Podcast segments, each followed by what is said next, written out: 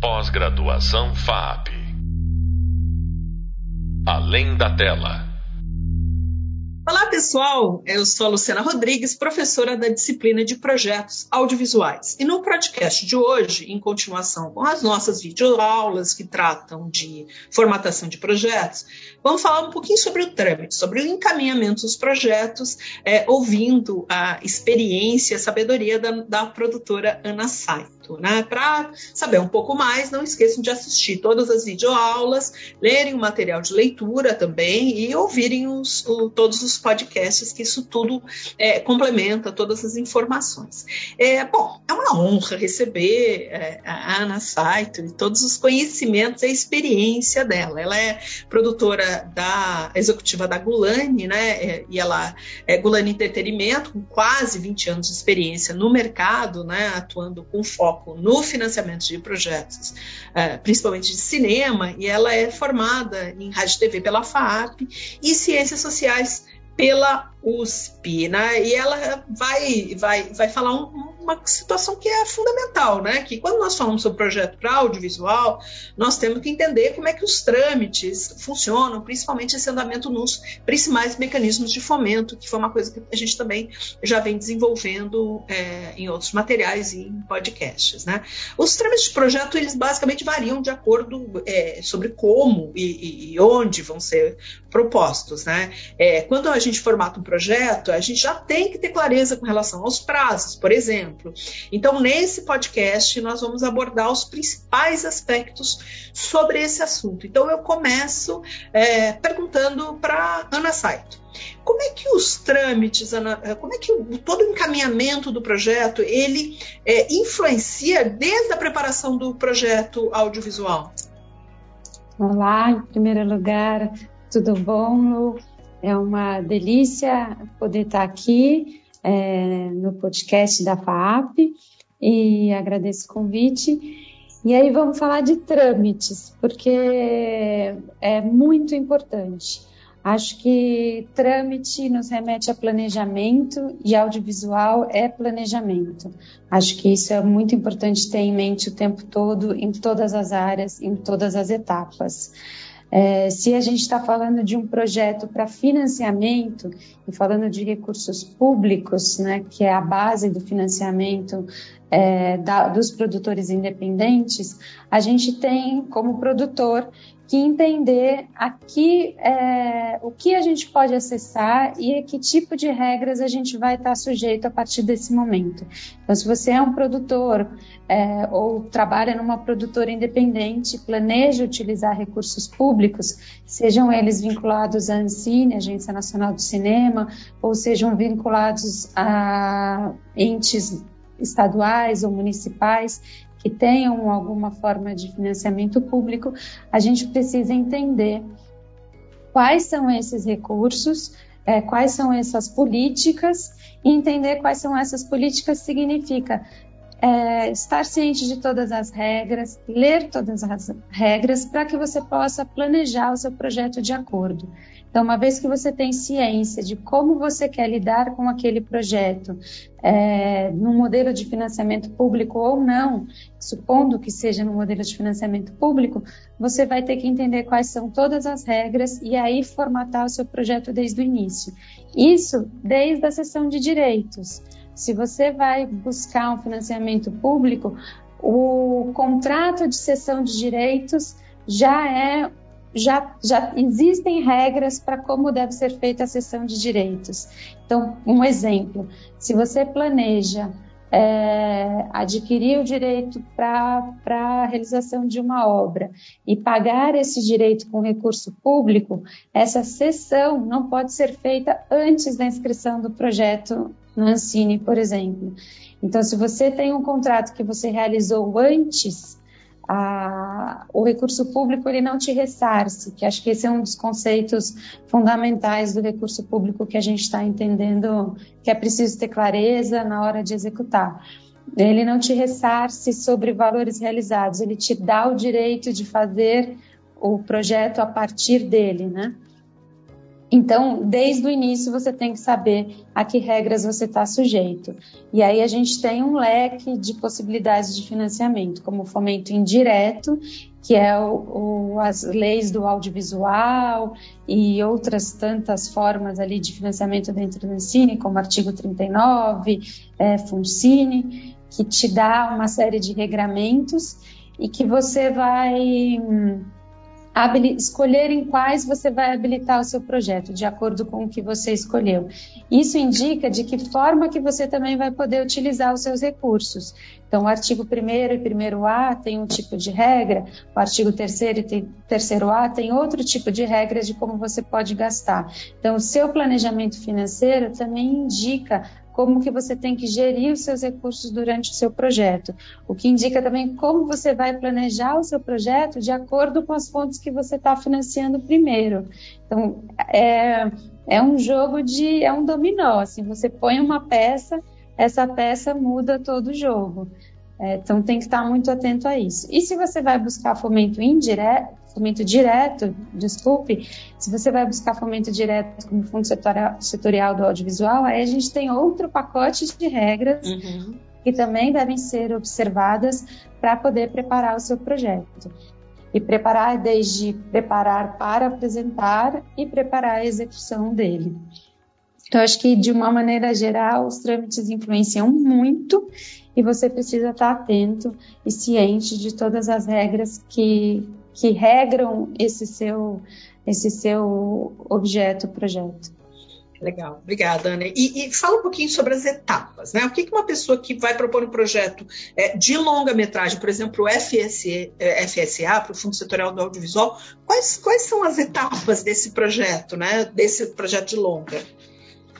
É, as chamadas do Fundo Setorial do Audiovisual, que são os editais, elas são lançadas, tem uma periodicidade definida, e são lançadas conforme são aprovadas pelo comitê gestor. Então, quem vai inscrever um projeto no FSA, em primeiro lugar, tem que estar atento ao que a Ancine está divulgando, informando e a abertura dessas chamadas. Né?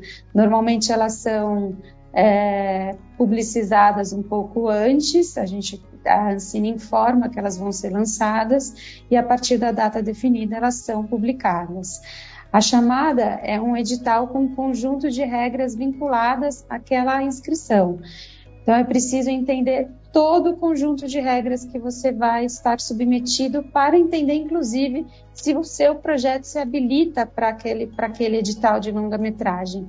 Então, em primeiro lugar, é estar ciente dessa chamada, é, esse ano, por exemplo, a gente tem chamadas de fundo setorial de, de longa-metragem para produção, para complementação, para produção novos projetos, para complementação de recursos de produção, para coprodução internacional, para novos realizadores, e a cada ano, é, a cada publicação né, de novas chamadas, existe um, um leque de, de chamadas diferentes de fundo setorial. No geral, elas têm é, similaridades, as linhas são mantidas, mas as regras podem mudar. Então, o primeiro passo é estar atento à publicação das chamadas, ler as chamadas, entender o prazo que você tem para se, inscrever, quando abre e quando fecham as inscrições. É, ter atenção, porque muitas vezes as inscrições fecham às 18 horas, não à meia-noite. Uhum. E, e a partir daí é, pegar essa chamada e ler de cabo a rabo, ler tudo grifando e entendendo, porque aí você vai entender se a sua obra pode ser inscrita, se é um filme de longa-metragem, se essa chamada está apoiando projetos de ficção, de documentário, de animação, se essa obra se enquadra nesse gênero e nesse formato. É, para quem é essa, essa obra? Para quem é esse edital? É para novos realizadores, novas produtoras que estão dando seus primeiros passos no audiovisual ou é para todo mundo? É um edital que tem prioridade para produtoras que estão fora do eixo Rio-São Paulo, ou são específicas para produtoras que estão fora do eixo Rio-São Paulo, ou é para todo mundo? É, então você vai entender se você, como produtora, pode se inscrever, se seu projeto escolhido ou se você tem mais de um, qual desses projetos podem se inscrever. Você vai entender quantos projetos você pode inscrever e muitas vezes quantos projetos podem ser selecionados. Isso muitas vezes já vem indicado na própria chamada. E aí, é, entender se o projeto que você quer inscrever, ele se habilita. Muitas chamadas, por exemplo, têm regras de captação mínima. Então, para você inscrever o seu valor que você já tem captado, mais o recurso do fundo setorial, devem somar X% do valor total do seu projeto. Não significa que você tem que ter recurso captado antes. Uhum. A chamada vai te dizer se sim ou se não. Mas pode ser que só o recurso do fundo tenha que somar X% do valor total do seu projeto. É... E aí, então você entende que sim, você está habilitado para se inscrever nessa chamada, porque você é de uma produtora de uma região contemplada ou com a pontuação que a Ancine definiu. O seu projeto se habilita porque é do formato e atende aos requisitos básicos de valores, e, e, tudo mais o que está sendo colocado. Você vai entender se você tem que estar tá inscrito na Ancine antes da, da, inscrição nessa chamada, se tem que ser uma inscrição prévia ou não, se tem que ter uma inscrição na Ancine ou não. E aí você, uma vez que você tá, você contempla essas condições e a entender todo o resto. Como você deve apresentar? O que você deve apresentar. Então, quais textos criativos você deve apresentar, o que indica também que em que momento de desenvolvimento deve estar o seu projeto. Se é um edital de finalização, uma chamada de finalização, muitas vezes ela já vai pedir um corte, um, ou pelo menos um copião montado do seu projeto, né? Se é uma chamada mais inicial, ela tende a pedir os textos criativos, como visão, sinopse, argumento, roteiro, mas não tende a pedir nada mais elaborado além disso.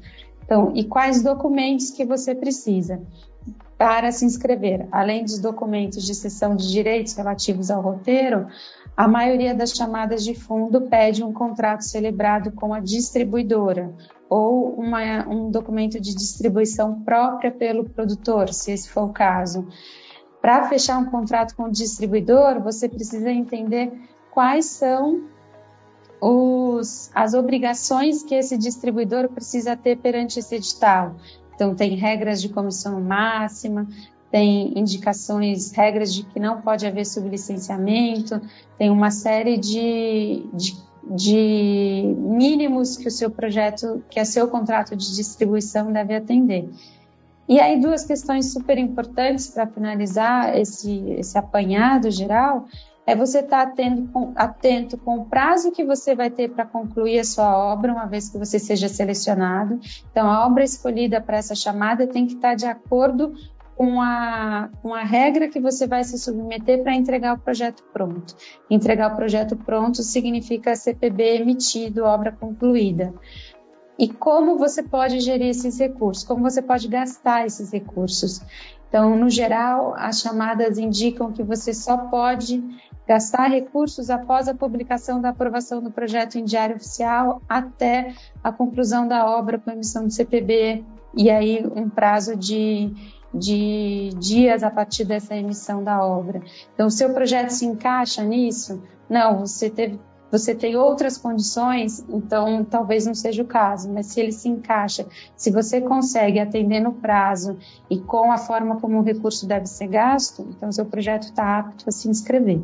A partir daí, tem uma série de etapas entre acompanhar a seleção, acompanhar a contratação, atender as condições de contratação e, uma vez contratado, estar tá ciente do conjunto de regras a que você está é, gerido, especialmente se você tiver fomento indireto junto. Então, você vai ter que entender todo o escopo de todo o conjunto de regras a que seu projeto está submetido. Quer dizer, às vezes as pessoas é, é, que estão começando, elas não têm noção de que, na verdade, é, exatamente por você estar lidando com dinheiro público, você tem um monte de regras que você tem que, que seguir. E também, às vezes, a ilusão de que vai ser rápido, né? E a gente sabe que, que demora, né? Assim, queria que você falasse um pouquinho sobre essa questão de quanto tempo demora normalmente, né? Ou, às vezes você, você ganha às vezes um edital, assim, passa por uma chamada pública, você fala, bom, agora tranquilo, vamos, vai ser rápido, vou fazer meu... E às vezes demora um bom tempo você realizar sua série, sua. É, seu longa, exatamente pelo, pelo tempo, né? É, desse trâmite aí. Sim, com certeza. Acho que só o processo de inscrição já é um processo longo. É, no geral, acho que a Ancine tem publicado as chamadas com duração de inscrição entre dois meses, mais ou menos. Então, são, são, é um período de inscrição em que todo mundo está se inscrevendo e só a partir do fechamento é que a obra vai começar a ser analisada. Uhum. A quantidade de projetos inscritos vai determinar um pouco esse tempo de análise. Não vem definido no, na chamada qual o tempo para a publicação do resultado, nem para a contratação. O que a gente faz pela experiência é uma projeção de quanto isso pode significar. E aí, no cenário, aí com certeza a gente vai ter entre um mês e meio, dois, a partir do fechamento da chamada para a Ancine publicar uma habilitação de obras, depois entre dois meses e três para análise dessas obras e aí uma publicação de resultado. É, isso estou falando prazos estimados, né? não são Sim. prazos oficiais da agência. E a partir daí você tem a contratação da sua obra, do, da sua obra perante o fundo, para só então, depois da contratação, ter a liberação de recursos, uma vez atendendo todas as regras, e aí a execução do, do projeto com esses recursos. Então, é um processo longo de financiamento, seja via a chamada do fundo setorial, ou seja fomento indireto também. É um processo longo que está dentro do tempo seu de realização do projeto quando você começa a desenhar ele, né?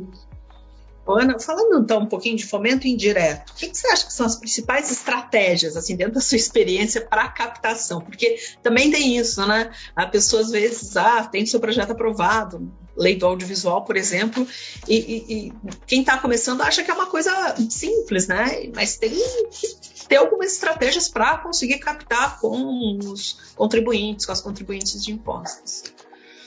Eu acho que a primeira estratégia fundamental é você conhecer o projeto. Entendendo que você já conhece os mecanismos de financiamento, acho que o primeiro ponto é conhecer o seu projeto, saber as qualidades dele e aí entender quem você pode buscar que possa ter interesse para esse projeto. E aí é um mapeamento de marcas. Uhum. Né? Se você está buscando patrocínio de empresas que não são do setor audiovisual, é tentar encontrar empresas que sejam sinérgicas com o tema, com o foco, com o que você está tratando na sua obra. E uma vez encontrando, tentar entender como eu posso. Eles têm o benefício do, do uso do incentivo fiscal, mas também têm interesse em vincular a marca com essa obra. Então, como é possível oferecer alguma coisa que case melhor com, com o que essa marca ou empresa está pensando, seja em logomarca no, no filme, é, seja em ações de relacionamento em pré-estreia, é, em debates, em palestras, o que, que você pode fazer para ter o melhor, para oferecer o melhor retorno para essa marca. A mesma coisa em relação se você está buscando uma, uma parceria no mercado audiovisual, com coprodução ou distribuição de investimento de artigo 3 terceiro A. Tentar identificar com que, com que tipo de empresa o seu projeto dialoga melhor. Se é com uma distribuidora que está buscando filmes de maior porte, que atua mais nesse lugar, ou com uma distribuidora, por exemplo, que faz mais filme autoral. É olhar para o mercado tentando entender onde o seu projeto se encaixa melhor. E aí preparar ele para ser apresentado. O, o que, que você daria de dica para preparar um projeto para ser apresentado? Um flyer, uma sinopse? O que, que você acha que é fundamental, que pode ter essa atração? Se você vai para o mercado, para empresas buscando patrocínio, eu acho que você não precisa se preocupar em apresentar o roteiro escrito, mas sim um belo material de venda ilustrado, que mostre o que é o seu projeto, que mostre também o mercado audiovisual, porque as empresas não conhecem, não têm essa familiaridade. Então, o seu projeto vai ao cinema, se for um projeto de longa, e depois vai passar pelas outras janelas de TV fechada, TV aberta, e o tamanho da repercussão que ele pode ter e a mesma coisa se é um projeto de série, né?